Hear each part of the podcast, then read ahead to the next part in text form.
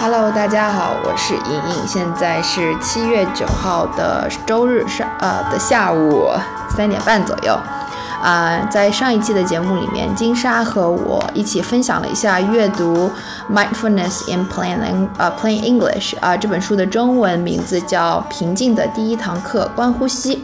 啊、我们分享了一些我们读这本书的感受。同时，我们也转啊、快速的说了一下，说在读这本书的呃四到五周里面，我们也在本地的禅堂里面规律性的去打坐练习啊、冥想。那今天呢，我们就呃聚到一起来讨论一下，我们是如何把在冥想的过程实践过程中去结合啊、阅读这本书的内容，以及我们冥想实践后的一些感受。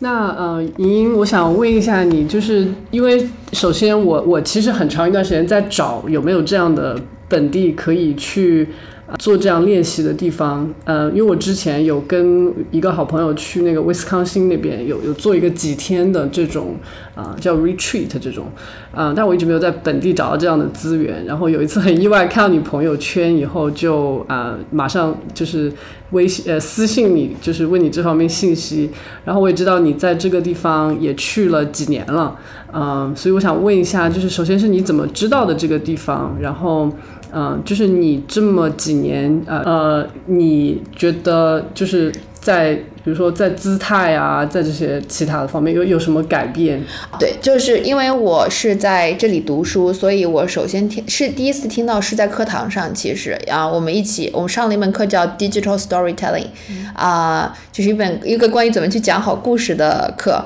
呃，那里面有一个同学，他是一个本地香槟，哦，不然呃，就是香槟长大的孩子，然后他就知道，他从来没有去过，但是他知道这里有一个禅室，所以他就跟我说啊，这是他们的 website 网站，你，然后我就主动的去 email 联系他们，然后那里的负责人，他们主要还是白人，如果然后当我一个亚裔去了以后。他们还是蛮好奇的，还请我吃了顿饭，是吗？是的，很久以前，他们就是因为他们那几个常驻的组织人员，其实他们可能也会自己聚，自己应该是朋友，所以应该是自己想要聚一下。然后我就刚好也加入他们，然后他们就说：“哦，那你就过来，我们一起，嗯，在海底家吃的饭。”但是当时 Jim 生病了，所以就只有我们三个，艾、海底和我们三个在那儿吃，吃的饭聊了一下，他们就说：“啊，你是来你来自哪个国家？就是就是具体讲了什么，我已经不太记得了，很久以前。但是他们当时我感觉是大家非常的 nice，嗯嗯嗯，然后呃会去那里比较规律，他们每天早晨会在网上组织，因为那时候还是疫情嘛，六点到六点六点到六点半，然后我试了一下，但是我没有办法坚持，哦然后周四晚上。和以及周日上午嘛，待会儿我们可以具体再说。但是在我发现，从二零二一年到二三年，我在那儿，我觉得对我是一个很好的启发。他们就是鼓励我开始做一些规律性的东西，但是的去呃冥想。但是从实操层面上把它变成生活的一部分，还是需要去一些对生活的安排嘛。所以我觉得那段时间可能主要还是一个 introduction 的环节，这两年。然后当我我们重新回到禅堂去冥想，就是最近几周以后，我就发现跟一个朋友一起会帮助我把它变成生活的一部分。因为这里面就就非常的 enjoy，然后交通也很方便，因为你有车，然后我觉得这是非常有帮助的。对对对，阻力去的阻力减小了。是的，是的，嗯，那你当时去的时候，就是因为你你是跟他们就挺挺不一样的一个人群，对吧？就是、对。呃，是什么让你感觉到就是？嗯，这是一个非常让你感觉舒适的一个环境。嗯，就是因为我我其实我我说实话，我我去的时候，我第一次去的时候是有一点戒备心的。第一，我就觉得就是这种地方，就他都难道就是不收钱吗？啊，是怎么回事？怎么怎么盈利？你知道吗？我当时，然后我然后我一看到就是一帮。白人老头老太太哦穿着袈裟，对那种那对对对就是干点 cosplay 嘛，就是那种，就就就感觉就是非常心存怀疑，你知道吗？然后我后来就是呃，就是也是去去了几次嘛，就是然后嗯才就放下这种戒备心。对对，我自己其实是我觉得在作为亚裔在美国生活，也常常会感受到的一个。问题就是很多我感兴趣，比如说我感兴趣跑步，以及我感兴趣冥想，我加入的跑团也都是以白人男性为主，有的时候会觉得有点 uncomfortable，就是因为第一是因为你自己是一个唯一一个看上去很不一样的人，还有一个就是他能不能真的就是。把你纳入到他们的 community，有的时候会有这种障碍，呃，但是所以一开始我，尤其是冥想，在我的理解里面还是一个比较亚洲的传统。然后你在美国，然后发现一群呃他们在组织，然后穿着那个传统 在冥想的时候，法号对对对对，然后他们还是日本的那个流派，然后跟我们还有一点点距离，所以那种感觉是非常 mixed。我还后来还问了 ad，有一次。我就说，哎，你是如何开始去冥想的？我就对他们的历史还感兴趣。他就说，他们以前年轻的时候，这是一个很 popular、很流行的事情。可能从 Beatles 啊，就是那个年八那个六十年代那个段时间，对于他们来说，这是他们的流行文化。但是他们慢慢就是实践起来。但是其实对我们来说，这是我们的传统文化。对对对对。我就觉得这种碰撞，东西方的碰撞，以及对文化的理解，非常的有意思。当时是我觉得挺有意思的点。但是就是有这样的一个障碍，确实。我觉得我很能跟你共情，就是我当时也有点点，是哦，要小心一点，你要是被卖了，也没有人能救你。对对对。然后我每次给我朋友介绍的时候，我有的时候会提醒他们，就是说可能会哦，这是一群白人，然后你要是觉得冰不是很 uncomfortable，我也能理解。我觉得还是要提醒到，有些人会有一些更 sensitive。对。然后，但是更慢慢的决定，我还要在这里实践，就是因为他们的。人非常的 nice，对对，就是你认识到了他们作为一个个体以后，你会发现他们很呃很欢迎你，然后会给你一些指导。还有我很喜欢那个 physical space，嗯，我也是，我很安静，真的特别安静，装饰的很好。它其实是在一个主干道上面，对，我们可以请金莎介绍一下。对，就是它其实是在我们当地一个嗯，就交通还蛮繁忙的一个，就是居民虽然是一个居民区吧，但是它也在主干道旁边。对对，但是 for some reason 它就是非常的安静。那个地方隔音效果很好。是，他们把那个，他们好像就是有一侧不是对着主干道嘛，然后那个窗户他们也放了一些呃那种贴胶一样的东西把它它有做隔音的一些对对对，是的，对，而且呃他们。不，他们的院子也是装饰的很好，是的，是的，对，然后有一个很大的树，是很大的树，然后他们还有一些佛像放在里面，对对对对，就整个一进去，整个人的心灵就会就会放放松，安静下来。对，我觉得整那个物理空间就会，我觉得这个很重要，对，很重要。这里面也涉及到我们回头冥想，就是实操层面上的时候，我都给我有一些启发。是的，是的，是的。那你要不要就是讲讲一下？哦，可以先在这几周的时间，我们在那个怎么样的一个？对我们是怎么样参与到他们的一些呃冥想活动的？对对对。那就是我我们应该一起去这个禅修活动有七周六六六周了吧？六周至少。对，然后期间呢，就是我们每个星期呃会有一天的晚上去那边，就是做一个小时的，就是叫静坐冥想，然后中间会有一段那个就是。走路的冥想就是 walking meditation。对。呃，然后周日的话，呃，他会有，呃，它也是一个静坐冥想，然后就是更长更长时间，它分成三段，好像是三个半个小时，三个半个小时，然后中间还掺掺插两个就是十分钟的走路冥想，然后后面它还有一些就是 short lecture，呃，就更更加就是有一点宗教仪式那种，就是更更加佛教，他会讲一些，就他会念一些佛教里面的那种。嗯，其实是某某种经，然后那我们就是这样坚持了六六周以后嘛，嗯，对，就嗯会，我们我们今天所有讲的内容就是基于我们这个非常。粗浅的，然后非常充满主观 主观观点的，完全代表就是自己求生欲好强，完完全代表就是本本人的观点，对，就是不代表任何组织和机构，不代表任何 没有任何宗教 政治代表立场，是的，是的，对啊，那聊一下，就是说我们在这里面这几周冥想的一一些感受，以及。呃，我们是如何再回到这个书籍，看这个书籍是如何进一步的去指导我们的实践？对的，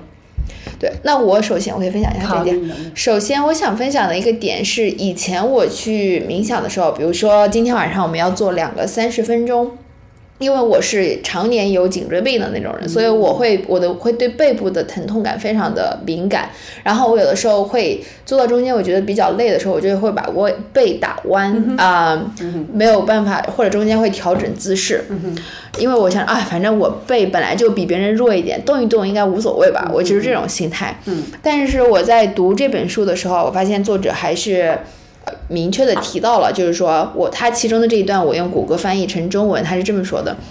一旦坐下，就不要改变姿势，直到开始确定的时间结束了为止。假设你因为不舒服而改变原来的姿势，并采取另外一个姿势，然后你想要另一个，过了一段时间以后，它就会变得也不舒服。因此，当你坐在冥想垫上的整个过程中，你可能会不断的变换、移动，改变一个位置到另外一个位置，并且你无可能无法获得深度和有意义的专注水平。因此，无论多么痛苦，都不要。改变原来的那个坐姿，嗯，因为但这里面对应的就是说，不是说，即使说不是说你即使坐两个小时你也动了都不要动，而是你要先合理的确定说你这段时间你身体可以支撑你做多久是 comfortable，你是一个探索的过程。比如说像我现在我就是可以很康很舒适的，就是在那儿不动坐半个小时，就是根据他们的训练时间，啊，这个是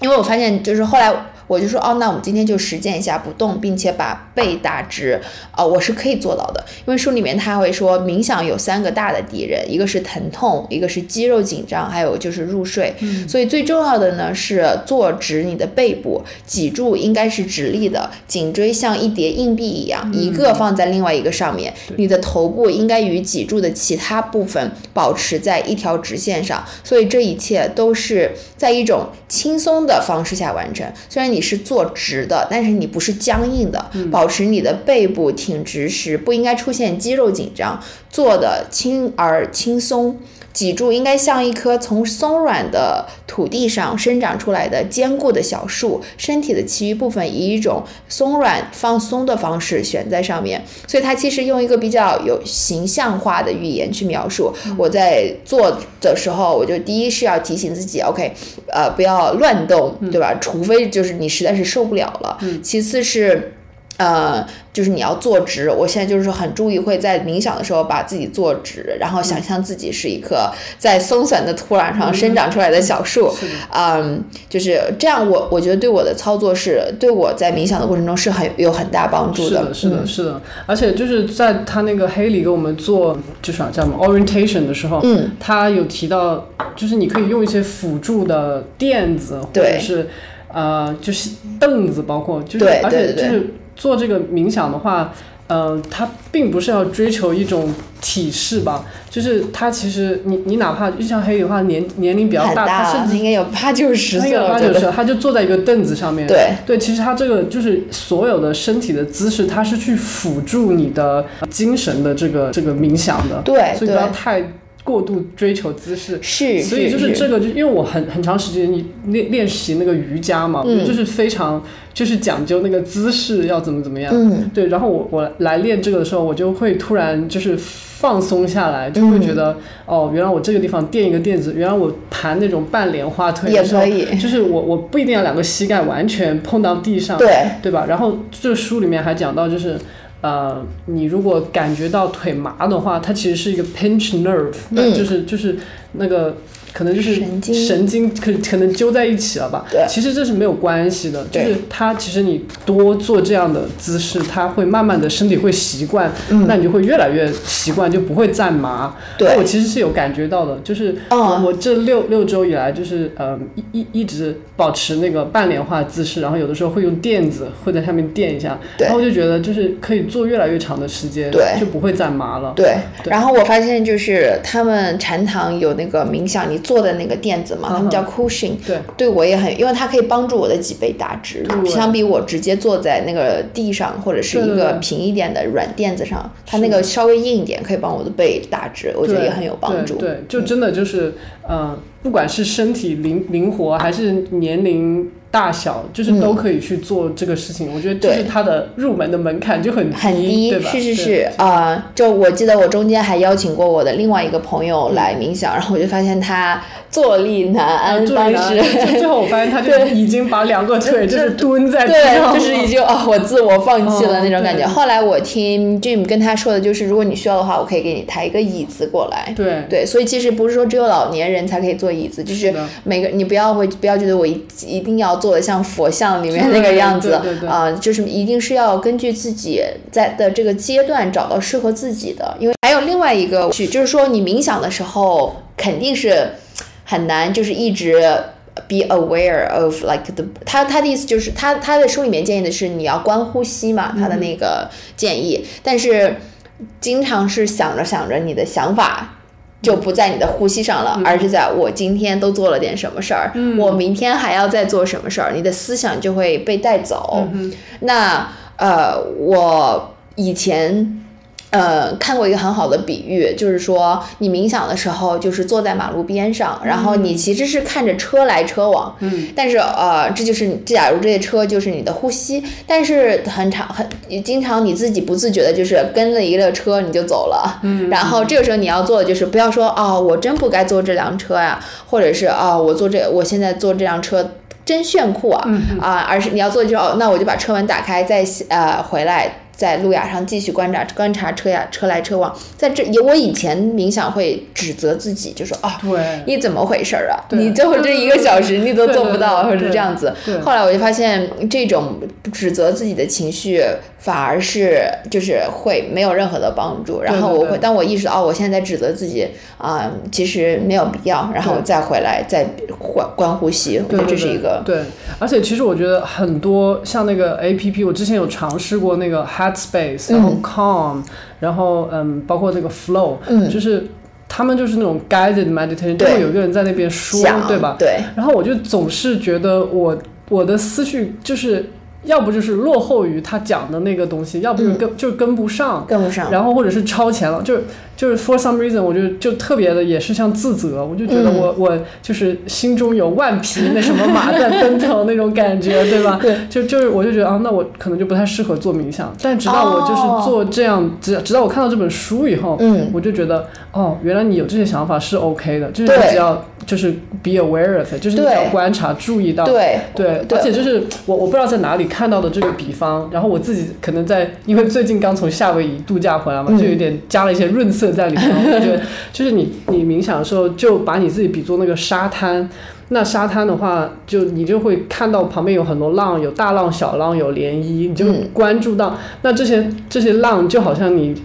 就是心中在想的一些东西。对那你只要关注到它是存在的，但是你这个沙滩永远是在这边，你就是，然后沙滩上面可能有很多人白天过来玩，然后晚上比较安静一点，嗯对吧？就嗯就是它每一个的时态它是不一样的，对。对，就是你只要观察注意到这个事情就好。所以冥想，我觉得对我的启发就是，它让我把关注点放在其实是觉察。对对只是我今天就固定了这段时间，我就是去觉察。对其实生活里面，就是当我比如说我今天在做研究的时候，我可能哦，我觉察到我现在正在做研究，嗯或者我觉察到我因为这个研究的一些具体内容而感觉到有有一些情绪。嗯其实就是。呃，我觉得冥想它可就是一种像你平时去做力量训练，去训练你的 mind，不断的可以提高自己的觉察能力没错，然后慢慢慢的，你可以把它运用到你不在禅堂冥想的其他时刻。对对对、嗯。对，这个我也就是要补充一下，就是就像莹莹和我其实都是非常喜欢运动的人嘛。对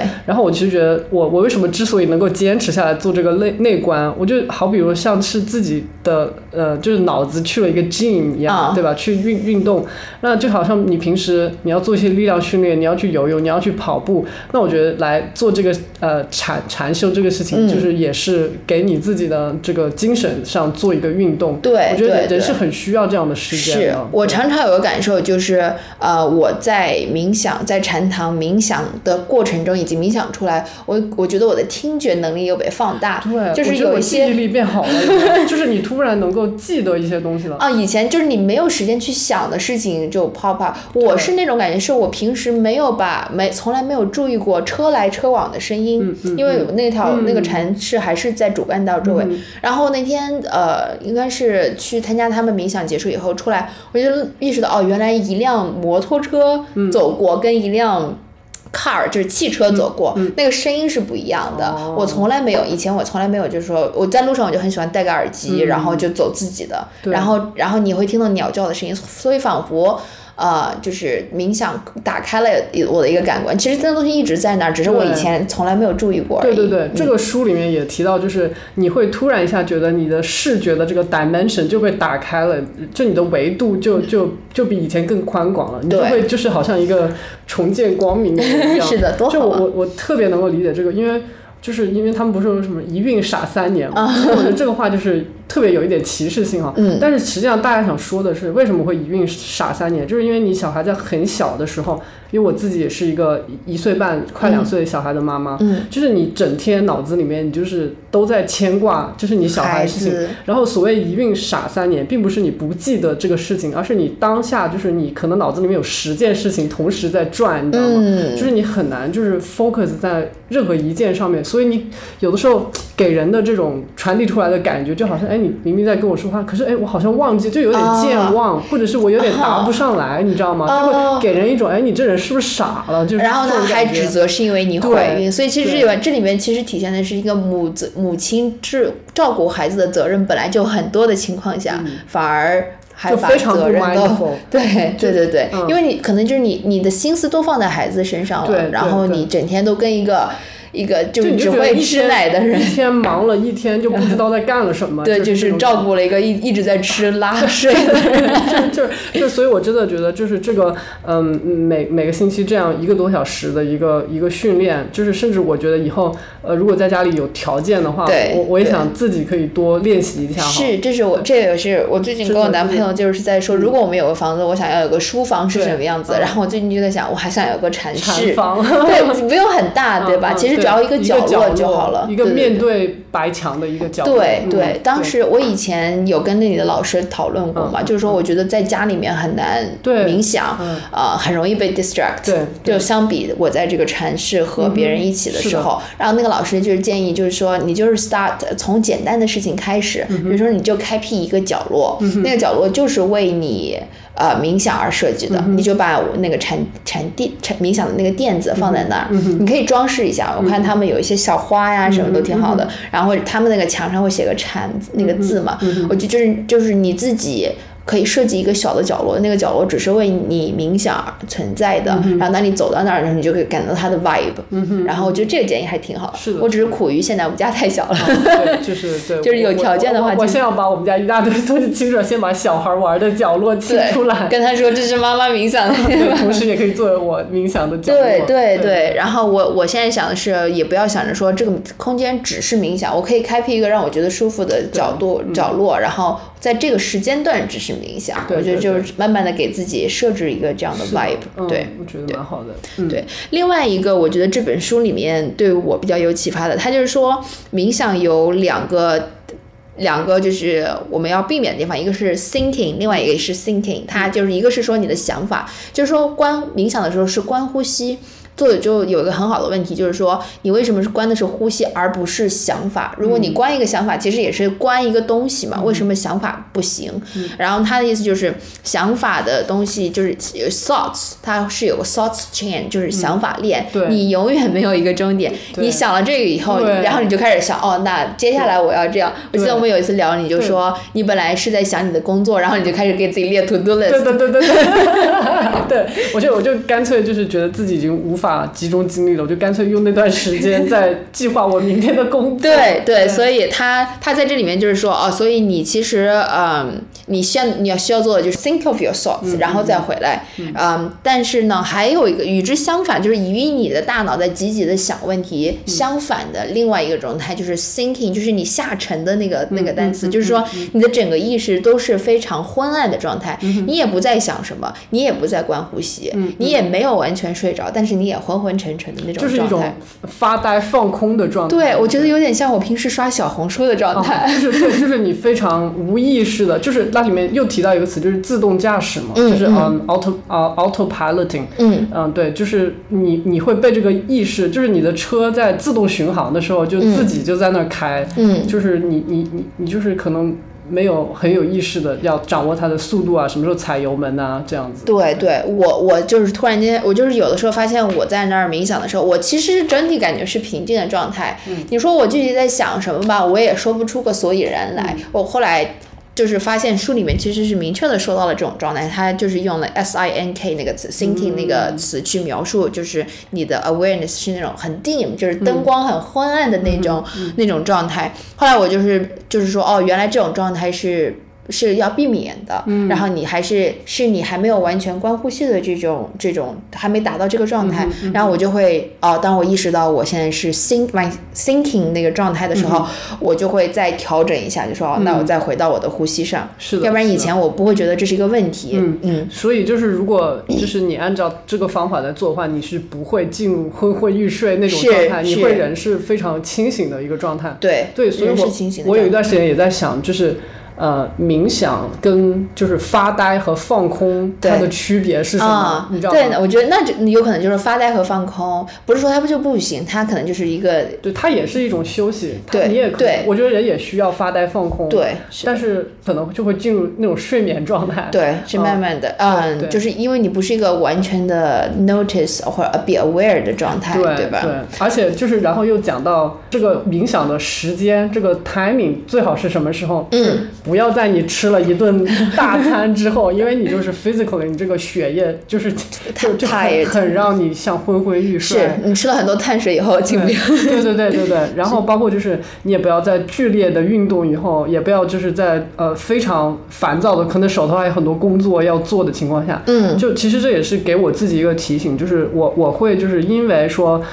想要准备每每每周的这么一次的练习，嗯，我会把手头的事情都尽量的做好，就是安排好，起码就是让我在这一个多小时之内，我不需要就是去想有特别紧急的事情要要去做，对对，会会把自己就是调整到一个适合冥想的状态。对对哦，这么讲的话啊，确实是这样。因为我五月份的刚开题以后，我去冥想，嗯，然后我觉得整个状态非常的好。为什么呢？因为我没有事儿了，对我就是整个人心情愉悦，我也通过了开题答辩，然后。呃，就是这那个状态就非常的好，但是你不能说期待，就是你永远都是这种状态吧是。但是我觉得错它的一个启发可能就是，呃，冥想就是你，它这是你生活的一部分，然后你把生活其他的事情做好，也是一个相可以辅助你在冥想的时候状态更好，可能是个相辅相成的事情。是的，就好像我去跑步，我会因为我明天早上五点半要起来，我要去跑步，我提提前一天可能九十点我就睡了，然后整个是一个一体化的过对程。对对嗯，对。然后我觉得就是这样潜移默化的，可能会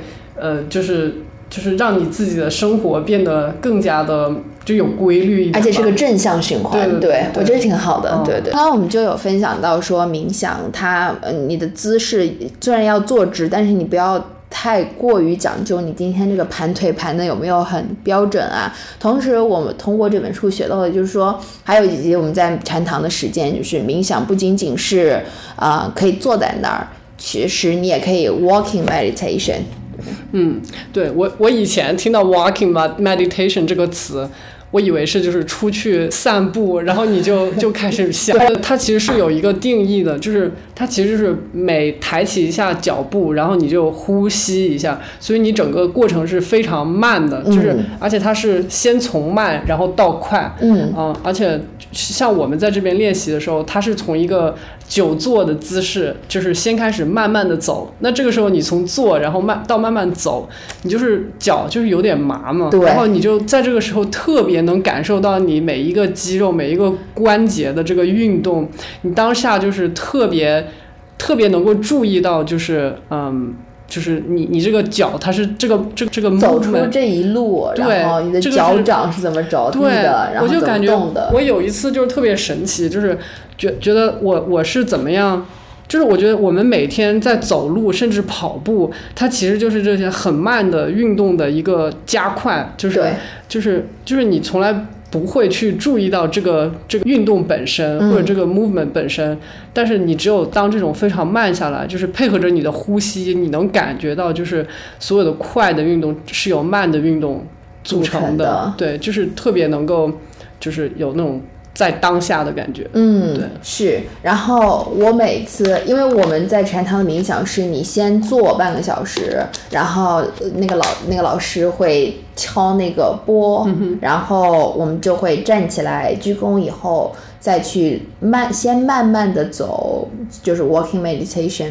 几分钟。他那儿会有他，因为他，然后他就会敲一下板，嗯，那个，然后我们就快速的走，因为他那个房子相当于是一个比较老一点的 house 啊，然后我们就整个那个地板都在吱呀吱呀的，然后然后我就会听，哦，我从来没有。认真的听过人走在那个地板上那种声音，然后因为我们一般都会至少有三四个人在那儿走嘛，然后你就会听那个声音，觉得很好听。然后那种声音也是，就是一个是说像我刚刚说的，就是把你的呃觉察能力，就是你在觉哦，我原来可以听到这个声音，这个声音是这样子的，就是提醒我哦，这个声音就是与我走路的同时发出来的声音，就是有一种是我对当下的提醒。我觉得我每次都很享受 walking meditation 的那个过程。对，我们班。最搞笑就是我我们在那个底下那个黑里在给我们在地下室进行就是就是。就是给我们 orientation 嘛，然后你们楼上就在那儿就是 walking meditation，然后就整个楼下就是感觉楼上就地震了，那种声音特别大，你知道吗？但我们在走的时候不会觉得就是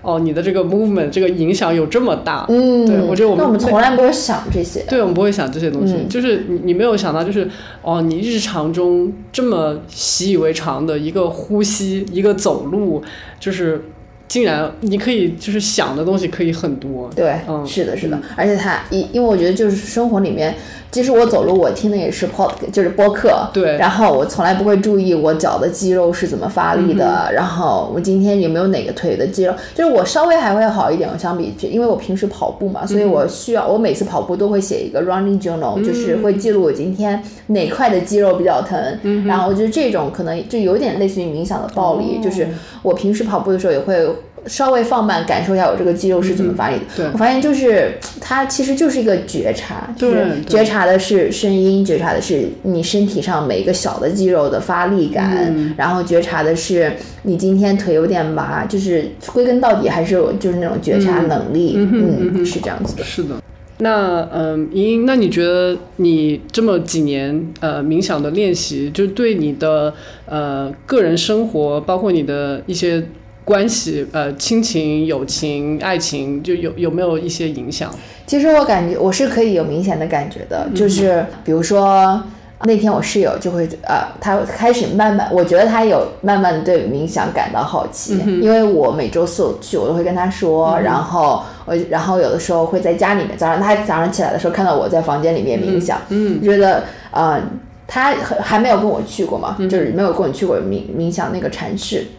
但是他会，我们昨天的前天的一个对话，他会跟我有表达说，他觉得我冥想以后对事情就是处理的能力，就是我跟他说了我的教练跟教练，就是上一集说到跟教练沟通的那个事儿，他就觉得处理的很好，还是有对对我的性格还是有变影响的，呃。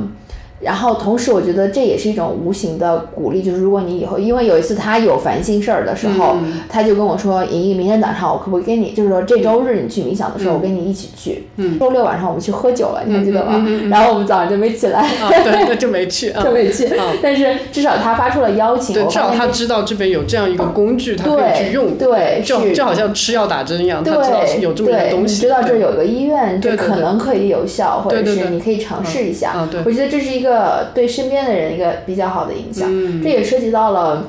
我以前呃跟老师在就是禅堂的老师沟通，我有一次就问了他一个问题，我就说我这段时间在这里冥想，我我整个人的状态是很好的，但是我有一个好朋友，他最近的状态非常的糟糕，然后可能因为 A、B、C 各种各样的事情，呃，但是他在跟我说的时候，我能给的就是把问题解决的建议，嗯，然后我还给给他的就是我。I hear you 啊，我可以感受到你的痛苦，就是这种聆听和共情。嗯，但是我有的时候会觉得很累，就是当我这场谈话结束了以后，我觉得我的精神也被耗空了那种感觉。但是我又觉得我好像有这个责任。嗯，这个一次两次可以，但是如果它是一个呃每周都会频频繁发生或者是经常发生的事情的话，我自己会慢慢想跟那个人保持一点点距离，来维持自己。呃，但是我会觉得有点愧疚，就是别人其实是难受的，你我能感受到，但是我却无能为力。然后我就问那个老师，呃，你觉得，嗯，我应该怎么去看待这个事？Generally，然后那个老师就是说，你就是你首先得承认的，就是有些事情就是你做不到的，比如说他的痛苦不是你。就是能帮他说，我就不痛苦了。你能做的就是你去聆听，但是很好的就是你已经 notice 到。呃，你做的事情是有限的，并且有可能会啊耗到自己的就是精神。嗯嗯嗯。嗯，但是他就是说，其实另外一个角度去想这个问题，就是说你冥想以后，你你去做内观，你内心是平静的。嗯他跟你在一起的时候，当他感觉到你的平静以后，他也是会无形中受到影响的，仿佛是这种能量是可以传递的。我觉得我有的时候，我交朋友，我很喜欢跟性格很平静的人、很平和的人去当朋友。我觉得这个可能也是一种能量能够传递。所以从那以后，我就想说，那其实把自己做好，也是在对朋友的一种帮助。没错，没错。对，我觉得这是我后来我就不会去责备自己，或者说给自己更大的压力，说我是不是可以再更好的帮助他？我会想说。那我今天有没有把自己的修行做好？今天有没有把自己的冥想做好？我今天有没有做好一个平静的人？然后当他靠近我，当我们今天出去吃一顿饭的时候，他有没有感受到我的平静？是的，是的。我就觉得这样讲的话，我就没有那么现在流行就是内耗，我就会觉得哦，我做好自己就已经很好了。对，嗯。而且其实就是我我之前不是一直跟你讲一个观点嘛，就是 not reacting，它其实也是很难做到的这么一个东西，就是你。不去对一个事情有反应，其实你你需要达到这种你的一个修行，可能比就是你对一个东西马上立马有反应，就是你立马当下就要去解决这个东西的这种修行，可能更加要多一点。对，是的，就是主要就是冥想，真的就是一个非常孤独的修行。就比如说，虽然我们两个是一起去这个事情，但是就是你做你的修行，我做我的修行，我们会分享这种感感觉，对吧？嗯。但是真的就是。包括你在亲密的关系里面，就是就好像你你你的呃那个 partner 他饿了，你没有办法去帮他吃饭；他困了，你没有办法去帮他睡觉，对对吧？你只能就是说。给他营造一个这样的环境，然后就是你自己开始进入到睡眠状态，或者你自己开始拿起碗准备吃了，然后你说你要不要一起吃，就是这种感觉。或者你不吃就算了，不吃就算了。对对对。但是就是告诉你，这要有这里可以有饭，就是这种感觉。就是嗯，我觉得就是像你说的，就是给朋友的这种影响，就是你自己嗯。能够能够散发出一种这样的一个呃一个场吧，就是我们叫 vibe 对一个场，就是像我上一期也讲到，就是对孩子的一个影响，对你伴侣的影响，包括对你的工作里面的一个影响，就是你对于别人的情绪的一个反应，嗯，其实是有很多叠加的效应在里面，就是你别人愤怒的时候，你不一定要跟着去愤怒，别人就是骂你的时候，你骂回去也不一定是。非常当下非常有效的解决方法，愤怒也不能不一定能抵消你的愤怒。是的，是的，对，是，嗯，所以呃，我觉得这一点就是冥想，它有一方面是我朋友看到我冥想，他可能会越来越感兴趣。当然，我也从来不会说哦，我今天要去冥想，你要跟我一起。我我觉得我就是我的 bottom line，就是我绝对不会告诉别人，就是冥想多么好，就好像我去那个练练那个嗯各种。就健身什么的话，我也就我不会告诉他说，哎，你今天去练了，你就会怎么样，就是这是没有 guarantee result。对对对而且每个人的，比如说冥想、佛教，有些人他会就是对他会带着一定的观念来看这个事，情，他会有一所以我我一般就会把自己的事情做好，然后我觉得哦，那我现待会儿就要去冥想了。啊。嗯。他你要感兴趣，always welcomed，然后你要不感兴趣，我觉得就是那这是这是这是大家自己的事情。对对对对对对。啊、然后同时他他，我觉得跟就跟上次跟那个老师聊天完以后，我就是不再指责自己了。以后、我就觉得做好自己的事情已经是很厉害了。嗯，是的，是的，是的，是的，对，我觉得这个就是我这几周以来对我的一个比较大的影响。嗯，嗯，对，就不要去有执念，就要去改变别人。是的。其实还有一个最近对我来说比较直接的，就是我刚从就是朋友呃那个去去夏威夷结婚，然后回来，然后就在那边跟很多好朋友，就是特别近的那种高中的朋友一起。呃，度过了几天非常美妙的时光，然后就是其实我特别的，就是就感觉那段时间特别不真实，你知道吗？然后我回来以后，就甚至一度有点失落，我就觉得，哇，回来又要面对现实的生活，然后要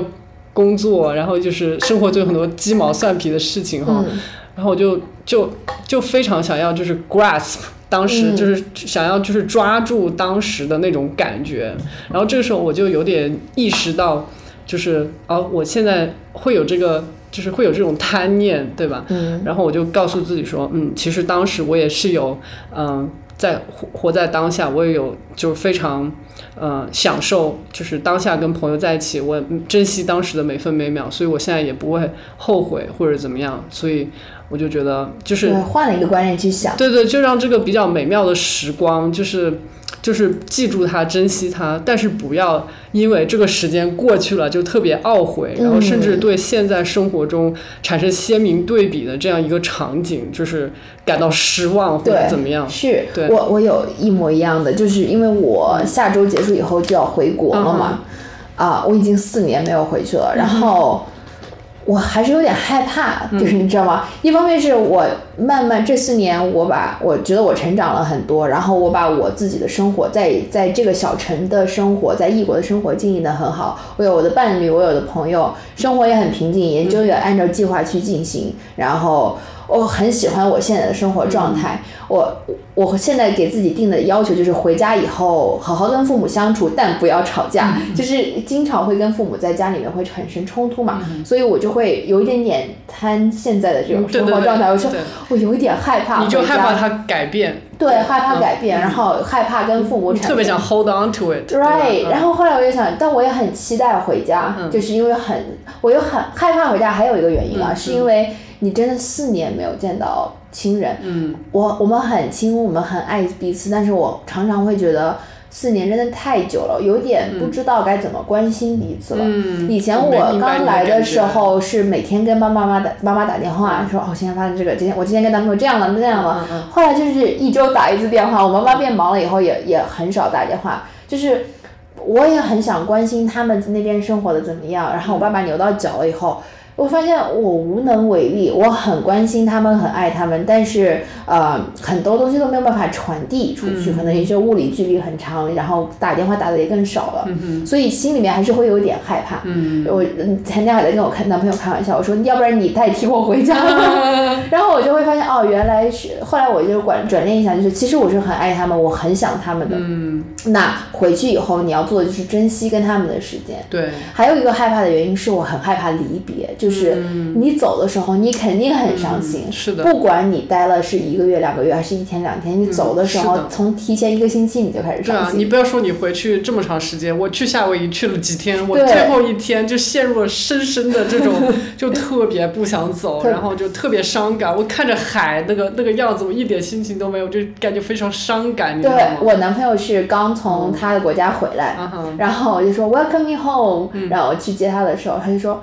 That's not home, that's an apartment。哦，然后他觉得我刚刚从回来的那个地方才是家，然后我觉得到时候我肯定也会感受，因为我以我从十五岁我就离开家去外面读书，每次走之前你的那个情绪，但是你换一，我觉得冥想，我希望到时候可以提醒自己的就是，你现在离开前往的地方也有你爱的人，然后你。在家里面爱的人也在好好的生活，嗯呃，大家能唯一能抓住的就是当下。如果你把当下反而被哦被你对未来的担心、对家的眷顾，嗯你反而没有过度去去 occupy，活在当下。反而没有活在当下，可能也就是这是得不偿失的事情。是的，对就是会会提到之前你也也有讲过，就是所有东西都是在变化的，对就是嗯、你你要你要意识到这种这种变化，就是就是你当时这种很 sad 的情绪，可能你过几天以后也也会好的，就是不要太嗯。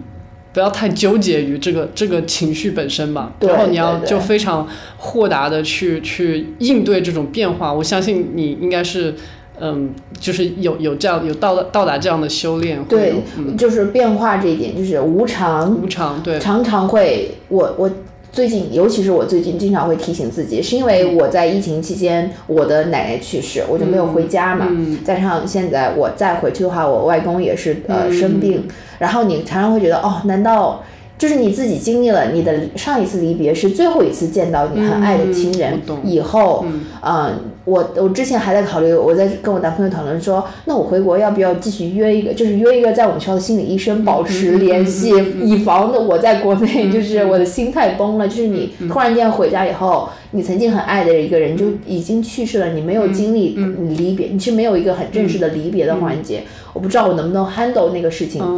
嗯，然后我最近就是一个不，错的 idea，就就是你用如果你有一个长期在保保持呃跟你有这种咨询的一个，对我觉得你可以就是继续，哪怕是你通过远程，就是聊一下，我就是我以防我，以我现在不知道我能不能面对这些事情嘛。你想，如果我走的时候，我想哦，我的外公现在生病的也挺严重的，嗯然后会不会以后见不到啊？就是但我有这种，但是我常常会想哦。人生就是无常的嘛，也不是说我一定可以活在是比我爸妈活更久的时间，也不是说以后我有一个孩子就是，他就可以健一定要健康的长、长大，就是我们好像对于这种亲情要永存，有一种执念。对对。然后，但是如果你真的意识到生老病死就是生活的一部分，对对对。这样慢慢的去提醒自己，然后慢慢的在跟亲人的告别过程当中去提醒和修炼修行的话，可能这就是在生活里面去练习。对对对，他这个他这个书其实第一章就讲到了你说的这个，就是？呃，对《Why Bother》里面他就讲到，就是就是人之所以会痛苦，是因为你老是就是纠结于，或者是嗯，老是老是想要去抓住那个你觉得特别好的东西，就是你的那个贪念，嗯，对，就是就是，当然那个东西是非常美好的，但是你很多痛苦就来源于你老怕那个东西会走掉，嗯或者你老怕就是不能再来一次那样的，嗯对，就是嗯，然后工作的话，因为我我自己的工作呢，就是是做那个就是项目管理，那项目管理很多就是呃，你你学过那个项目管理，就是 PMP 这种 certified 的话，就是你会知道里面有很多这种工具，然后很多就是叫你怎么样呃。就是做一些计划呀，然后怎么样，就是嗯，就是 hold everybody accountable，就是怎么样去给自己设置一个目标，在有在规定的时间里面去达到这个目标，跟冥想和内观的这个主旨。呃，就是活在当下这个事情，就是特别的矛盾，就是你怎么样，就是又又想着过去，又想着未来，然后又想着怎么样去呃达到这个东西，整天你的脑子里面就是一些 KPI，然后怎么样又能嗯，就是 be aware of everything，然后就是怎么说呢，就是比较佛系一点，就是不去纠结于这个 goal 这些东西有没有达到嘛。然后我今天就是在那个参禅的环节里面，就是也问了老师这样的问题，嗯，我觉得没有没有讲的特别透哈，但是我我自己就是这段时间的练习给我的感觉就是，嗯，你可能就是比如说我现在就是能够更加呃注意到就是我的合作伙伴的他一些情绪，嗯，就是而且我觉得很多话就是嗯。如果你变一种方式说的话，你能够注意到对方情绪的变化，它其实可以达到更好的效果。沟通效果。对，就是就其实国内有一些平台，像 Flow 他们就是也做一些那种，就给一些公司做那种呃商务的这种冥想的训练嘛。嗯就他们开发出很多课程，比如说呃这么呃正面正面那个交流，流对，然后在组织里面正面领导力怎么怎么样。其实我觉得所谓的这种正念领导力、正念正念的交流，呃，其实也就是把对方就是当做一个有血有肉的人，嗯，就是你会注意到。就是对方情绪的变化，对，然后你可以会采取一个更加更加 subtle 一点的，更加就是怎么说，微妙一点的 方法吧，就是去去跟对方交流。对，就是你承认，呃，就是把，我觉得我很喜欢你说的，就是把对方看成一个有血有肉的人。对。因为在组织结构里面，我们常常看到的是 hierarchy，对，就是层级，我是你的 boss，我要是用权威来让你做一件事情，你就做好。但是如果你把它看成一个有血有肉的人的话，你会意识到我怎样，我现在沟通的目的是什么，他现在的状态 context 是什么，没错，呃，他的感受是什么，他为什么是这么想的，我要怎么样才能更有效的沟通，对，然后同时就是把事情解决了。大前提也是 take care of their feelings。对，我觉得你说的这个总结特别好，就是因为我我现在做的这个事情本身哈，其实因为我我是没有任何直接汇报的人的，然后就是他们说我们做这种呃项目管理就是 lead without authority，就是你并没有任何实际的权威，对吧？但是你又要去 lead 大家，那你怎么去 lead 大家？就凭什么要听你的，对吧？就是所以有很多这种 soft skill 上面有很多这种方法，就是嗯，就是你你你就是可以。更多的把，因为我起码觉得这个对我来说是有效的，可能可能很多人就是呃那种特别狼性的那种文化也是有用的。哎，对，就看我自己，因为我自己是一个 researcher，就是我们这种人就是最反感权威的，你一给我摆谱我就懒得听你了，除非我不得不听你的情况下。对，我觉得我很喜欢从一个。被领导者，如果这样的角度去看，我很喜欢有人格魅力的人。我觉得人格魅力永远对我来说，他都不是那种，嗯，呃，就说呃，是是。是把事儿能做好，并且能聆听的人，我觉得是是这样，就是有同理心且能聆听的人，这样我就会更愿意为你做事儿。我自己是这样感觉的，就是不仅仅是因为我你给了我一份工资，对，而且就是而且像我们这个机构的话，它是嗯，它是一个研发机构嘛，所以其实大家都是非常聪明的人，大家就是里面很多博士啊，然后硕士啊，然后大家工作经验也很丰富，年限很多了，就是就是其实。大家就是都很有自己的主主见，对，有自己的主意，对吧？就是你怎么样把这些非常聪明的人，就是就他们说就是管管秀才比管兵要更难嘛，对，就是我觉得怎么样？兵就服从你就好。对，就你可以用武力去去管兵，对吧？但是你秀才的话，就是你你必须要嗯，就是注意到每个人，就是就是 individualize 每每一个人的需要，然后每一个人就是。他的就是他为什么，嗯，就是同意这个，为什么不同意这个？你要你要知道，哎，反正这个就这么干讲，好像就有点悬吧。就是我觉得是跟冥想的关系，可能就是他强调你要。不仅仅是你自己的情绪很重要，还有就是你的工作伙伴的情绪，没错，对，也很重要。然后你要把它纳入为你沟通的一个很关键的考量因素，因为你沟通的不仅仅是不仅仅是事情是道理，嗯还情绪一定是这个过过程当中的一个催化剂。你可能把它催化成好的，也可以催化成坏的。对对对，是的，是因为我自己的研究。呃，因为我是虽然是做档案研究的，但是我的研究其实就是去分析，其中有一个理论就叫 affect theory，然后就是去想说。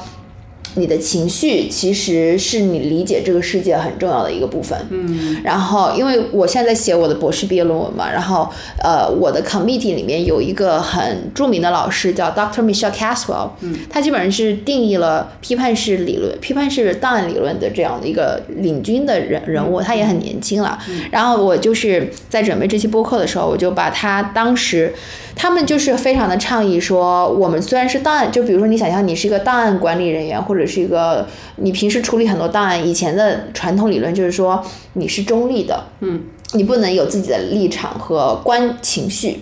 但是慢慢他们带从女性主义视角切入，就会说。怎么可能？比如说，你今天去读了一个你们档案馆里面一个人的日记，他记录了自己啊，今天去了战争，或者是怎么样？你不会读了这些，你一点感情都没有的。你 take care 他的 personal belonging，然后去把它分类，给他做一些描述，你一定是有自己的一些情绪在里面的，并且尤其是当我们去保存一些弱势群体的档案的时候，你需要有同理心的去处理这些东西。你要知道，他们可能是。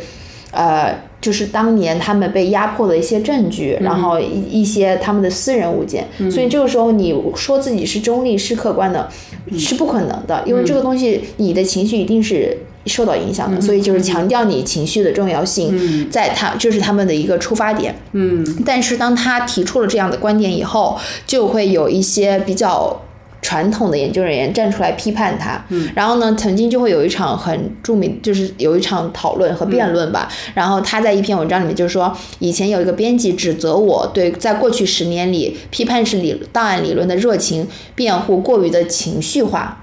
就是 emotional，然后批判我的人说，和情绪爆发相反，档案学研究它应该提出的是，呃，应该是提出基于扎实的理论论证的新思想，而不是基于情感和个人的偏好。嗯，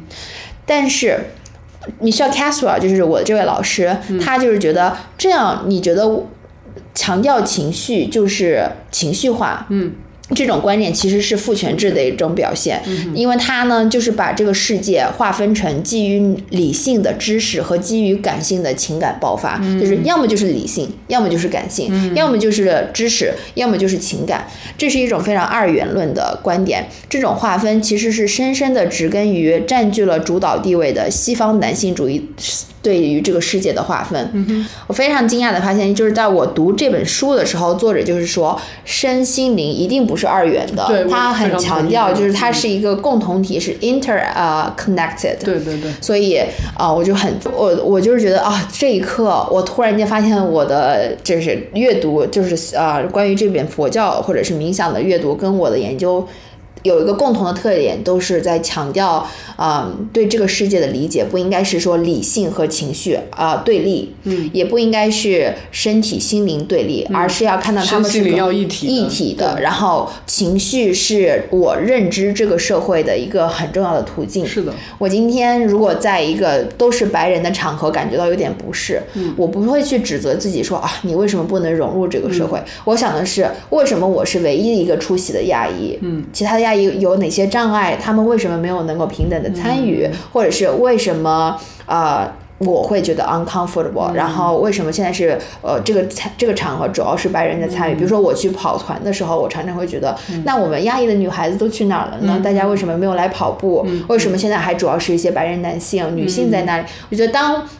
我从这个让我有点不舒服的感觉出发去提问去 be critical 的时候，他其实也在帮助我去辩证的去思考这个世界的权力运作嘛。从族裔的角度，从性别的角度。对。啊，所以啊，我我是觉得这本书里面关于身心灵，关于情，就是他还非常强调说你要意识到你的情绪，辨别出你的情绪，然后啊。加上我的研究，就会进一步的去告诉我说，情绪是认识世界的一种方法，是一种方，然后也是你去认识这个政治，这个世界上权力运作的一种角度。是的，是的，是的。我我觉得特别像呃，你你这种人人文社科类的研究，是一定要就是不是说就是被感情牵着走，但是。感情，它它一定是就好像你在黑暗的地方，一定要有一个手电筒，就是它会就是指引你向一个方向去去去走。对对对，就是对。然后还有一个事情呢，就是最近，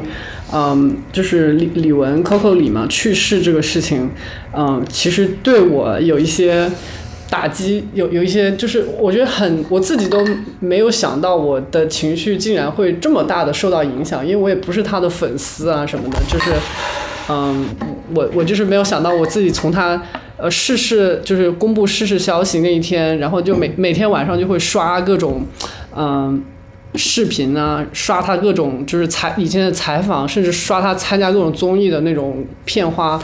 嗯，然后就陷入了，真的是陷入到了一种。非常复杂的情绪之中，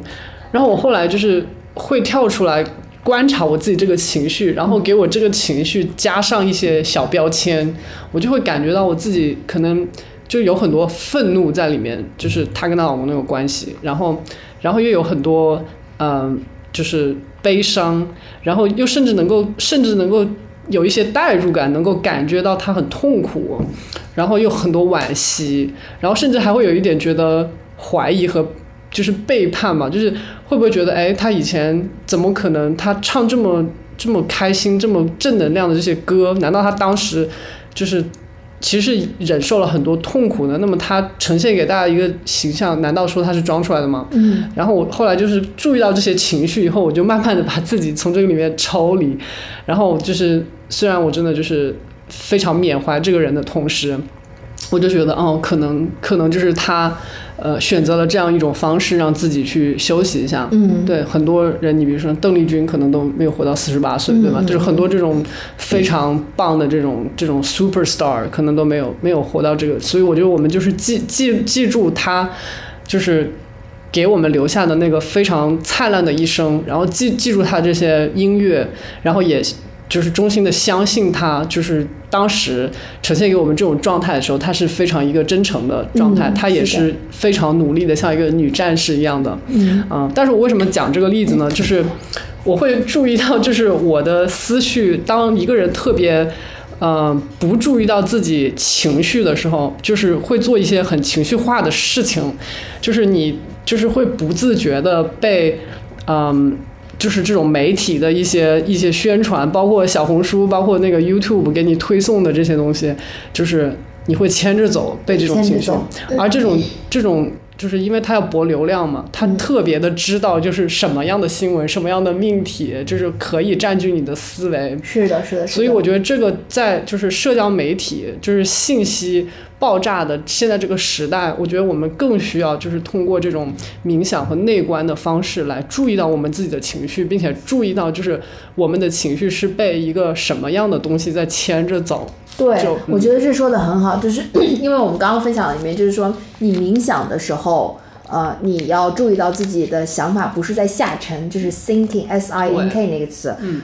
就是因为这个你下沉的时候，你的意识整个就是很昏暗的状态，对，我觉得我就是点点光，那但是那一段时间，我就是一个下沉的状态，我就整个就是陷进去了那个情绪。对，对，所以嗯其实我当时说就是说，有点像我刷小红书那种状态，嗯。就是好像也我也会感兴趣，然后我就一个往一个的往上滑，滑到最后也不知道自己在干嘛，然后刷了两个小时以后也不记得你看了什么也不记得我看什么，反而会啊，我怎么就这样又过了两个小时，我又浪费了两个小时，然后我躺在床上，我的背也很痛，嗯。然后就是这种感觉很不好，嗯，就像我非常同意你说的，就是。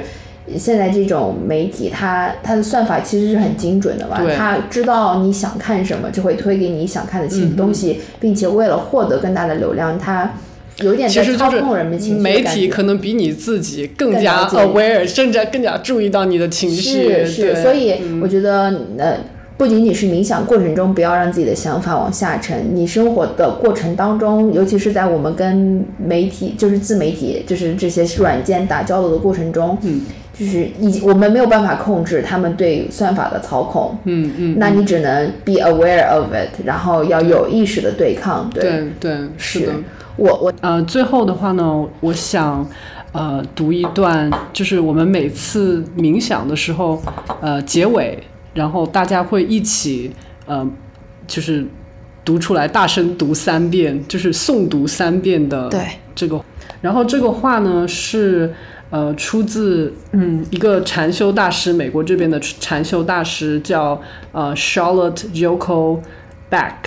呃，然后这位嗯、大师他是应该是把禅修就是跟放在西方社会里面，就是在六零年代的时候，因为很多像那个披头士啊，像他们就是非常呃非常流行，就是就是。寻找自己这种精神上的一个嗯 spiritual 的一个东西，然后特别是在加州，你看他主要是在那个南加州那边，就是对，然后他说的是 caught in the self-centered dream, only suffering, holding to self-centered thoughts exactly the dream. Each moment, life as it is, the only teacher, being just this moment, compassion's way. 那我我自己理解的这句话啊，可能不是翻译的特别好的，就是，呃，如果你特别以自我为中心的话呢，就是只会，嗯、只会很痛苦。然后，如果你长期就是沉沦于这种以自我为中心的想法，呃，那么你可能是在做梦，呃，那么就是生命每时每刻，只有只有生命每时每刻在变化，呃，这个事情才是你最好的老师。嗯，所以你就是在活在当下，嗯、然后有一个保持一个怜怜悯的心，嗯，对吧？你你这样这样是这样理解吗？嗯，对，就我我我很喜欢这句话，嗯，就是我觉得它包含了很多我们做呃内观的一个中心思想在是的，是的，是的。啊、那我们今天的录制就到这里，那我们好的，好谢谢，谢谢，拜拜。拜拜。